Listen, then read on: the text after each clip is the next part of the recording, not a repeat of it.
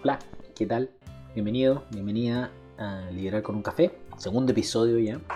Hoy vamos a conversar sobre retroalimentación, pero antes de eso, yo tengo mi café. ¿Y tú? Ok, vamos.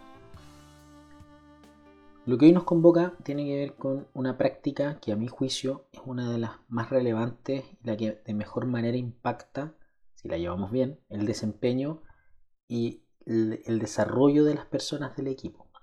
La retroalimentación.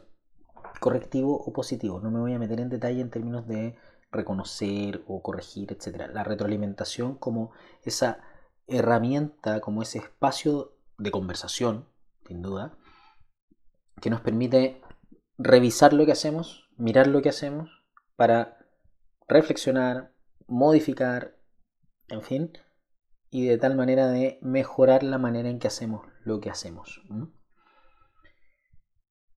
Antes de entrar en detalle en algunos tips y algunas cosas que quiero contarles, sin, sin meternos en alguna herramienta particular para retroalimentar, porque hay muchas. No, hoy no quiero hablar sobre cuál herramienta es la que prefiero o la mejor, en fin, eso será materia de otra, de otra conversación.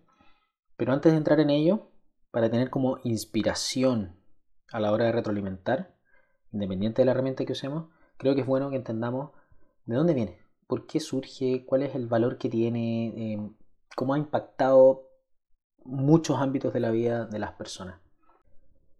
Todos, sin ninguna excepción, los seres vivos, coordinamos acciones para obtener resultados. Ninguna especie se salva. Las hormigas tienen su sistema de coordinación de acciones para que el hormiguero sobreviva y la hormiga reina se reproduzca. Las abejas, lo mismo con la colmena. La manada de lobos en no sé qué parte del norte de, no sé, América o Europa, también se coordina para cazar, para cuidar a las crías, etc. Todos nos coordinamos.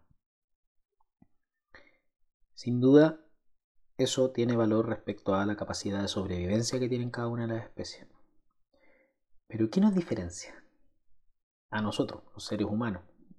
Según Harari, en su libro Sapiens o De animales a dioses, lo que nos diferenció a los Homo sapiens del resto de las otras especies de seres humanos que estaban viviendo en ese momento de la historia y lo que nos permitió, comillas, en prevalecer sobre nerdentales y otros, es la capacidad de conversar acerca de cómo conversamos. No de coordinar acciones. Y los nerdentales también lo hacían y probablemente lo hacían bien, tendrían su sistema. Pero este conversar acerca de cómo conversamos, que en su libro, para hacer la cita correspondiente, Harari lo llama el chismorreo, el chisme, es lo que nos permitió colaborar en masa, hablar acerca de cómo coordinar. Y la retroalimentación es una de tantas de las conversaciones que existen para hablar acerca de cómo coordinamos acciones. Por ello, mejora la calidad de la coordinación y al mejorar la calidad de la coordinación mejora la calidad de los resultados que obtenemos al coordinar y finalmente impacta el desempeño de cada uno de nosotros. Ahí hay una manera de mirarlo. Yo sé que hay muchas otras. Otro espacio de conversación eh, que vale la pena cuidar respecto a, la retroalimentación es que contribuye a que nos sintamos en un buen lugar de trabajo. Todos nosotros tenemos una imagen, tenemos una percepción o una autopercepción de cómo hacemos nuestro trabajo, que a veces está desajustada, que ojalá sea lo más informada posible ya sea por nuestra jefatura, que tenemos su apreciación, o los compañeros del equipo, etc. Pero si no recibimos retroalimentación de manera oportuna y constante, nos vamos a inventar un hago mi trabajo maravillosamente o no soy muy bueno en el trabajo que hago. Lo más probable es que esa autopercepción esté un poco desajustada. No porque estemos mal, no porque cometamos algún error o etcétera, sino que tiene que ver con que somos ciegos, tenemos puntos ciegos respecto a algunos, aspectos de nuestra vida. Y la idea es complementar esos, esos puntos y dejarlos a la luz, ¿ah? ponerlos bajo la, bajo la iluminación respecto a lo que opina el resto. Igual que cuando uno va manejando y hay un punto ciego en el espejo retrovisor. Necesitamos apoyos para poder observar ese punto ciego idealmente.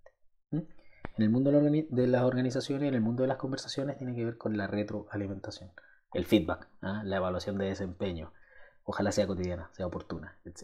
Entonces, hoy día quiero compartir con ustedes algunos tips que nos van a permitir tener como inspiraciones respecto a cómo dar la retroalimentación, algunas precauciones, algunos espacios, sin entrar en una herramienta concreta o en algo que eh, estructure la conversación. Eso lo podremos ver en alguna otra, otra materia, en algún otro capítulo. Em, la retroalimentación existe, entre otros motivos, porque existe una conversación que hemos denominado la coordinación de acciones, la coordinación de compromisos, de acuerdos, que también abordaremos sin duda en algún momento posterior en este, en este espacio.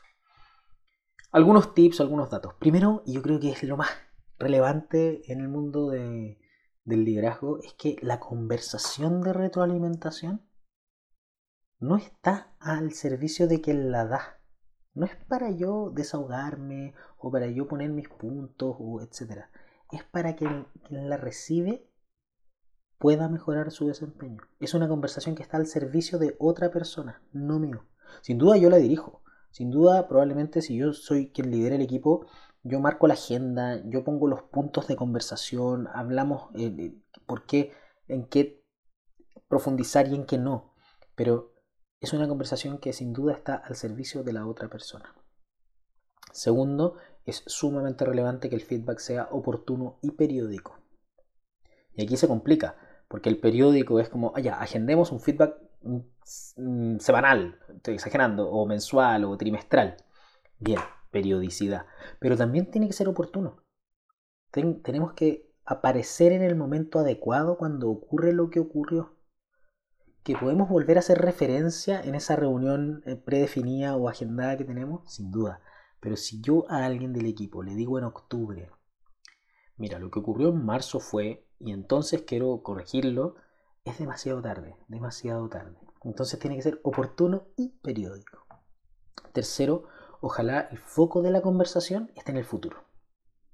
La acción pasada no podemos modificarla. Por lo tanto, el feedback es para modificar el desempeño o mejorar el desempeño futuro.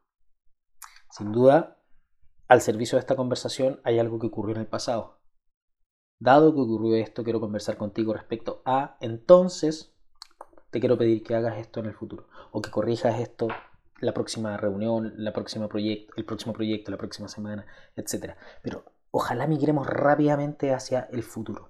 Yo sé que esto es difícil porque estamos hablando de, del pasado, de algo que ocurrió anteriormente, para ponerlo al servicio de lo que queremos que ocurra en el futuro. Cuarto, orientémonos a la acción qué queremos que pase o qué queremos que no vuelva a pasar.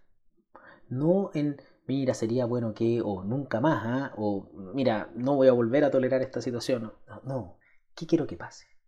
Quiero que modifiques esto, quiero que eh, hagas el informe por cliente y no por zona, quiero que, no sé, pero orientado a una acción concreta que le permita a la otra persona modificar esa conducta o mantenerla. No sé cuál sea el, foco de la, retroalimentación.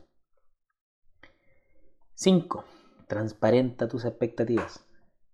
No te las guardes. No, no, no las dejes como le hice ver lo que yo esperaba de él. O sería bueno que, o todos los profesionales debieran, o todos los adultos somos. No. ¿Qué quieres que pase? ¿Cuál es tu expectativa? ¿Qué te gustaría que ocurriera? ¿Qué esperabas que no ocurrió? ¿Y qué esperas en el futuro? ¿Mm? Siguiente, definir metas. Ojalá lo más claras posible. Concretas, acordadas. ¿Qué voy a buscar con esta modificación? ¿Qué se espera que se logre? En concreto, ya no solo la expectativa, sino que debiéramos obtener tal o cual resultado. Otro punto es abrir el diálogo clave abrir el diálogo en los procesos o en las conversaciones de retroalimentación. ¿Por qué? Porque así como les decía al principio, somos, comillas, ciegos o tenemos algunos puntos ciegos respecto a algunos ámbitos de nuestro desempeño, hay cosas que no vemos de las personas de nuestro equipo. Entonces, es clave entender cuál es la visión de la otra persona, qué aspectos eh, observa, porque puede que haya cosas que o argumentos que nosotros no fuimos capaces de ver o situaciones en las que no estuvimos porque no participamos de todas las instancias de equipo y nos quedamos con algunas partes sesgadas de la información. Entonces, bueno, ¿cómo lo ves tú? ¿Cuál es tu opinión? ¿Cuál te gustaría que fuera la meta? En fin, hay momentos o espacios en que se puede abrir el diálogo. Y por último, evitar las comparaciones. Yo creo que es relevante evitar comparar a las personas del equipo. Es muy distinto decirle a alguien, mira, María Paz hace esto mejor que tú a decirle, ¿sabes qué? ¿Por qué no conversas con María Paz? Que te puede ayudar con este punto y puede eh, orientarte o puede asumir un rol de mentora, en fin, para que mejores en este aspecto. Pero hacer la comparación directamente, yo creo que no es sano en, una retroalimentación. Entonces, a modo de resumen, y para ir cerrando ya este, este episodio de, sobre la retroalimentación, primero, la conversación de retroalimentación es una conversación que ojalá esté al servicio de la otra persona. Segundo, el feedback debe ser oportuno y periódico. Tercero, foco en el futuro. ¿Qué queremos que pase adelante? Cuarto, orientación a la acción. ¿Qué acción concreta queremos que se modifique o se mantenga? Cinco, transparenta tus expectativas. ¿Qué esperabas o qué esperas que ocurra? Seis, define metas concretas, alcanzables, esto queremos que pase. Ya no solo mi expectativa, sino que la meta, el KPI, el OKR, no sé, la metodología que, quieran ahí. 7. Abre el diálogo. Converse, pregunte qué opina el otro, cuál es su visión al respecto. Puede que cambien tus apreciaciones respecto a lo que estás retroalimentando. Y 8. Y último, evita comparar a las personas de tu equipo. Esto fue el segundo episodio de Liderar con un café. Soy Etienne Saintar. Muchas gracias por escuchar. Hasta la próxima.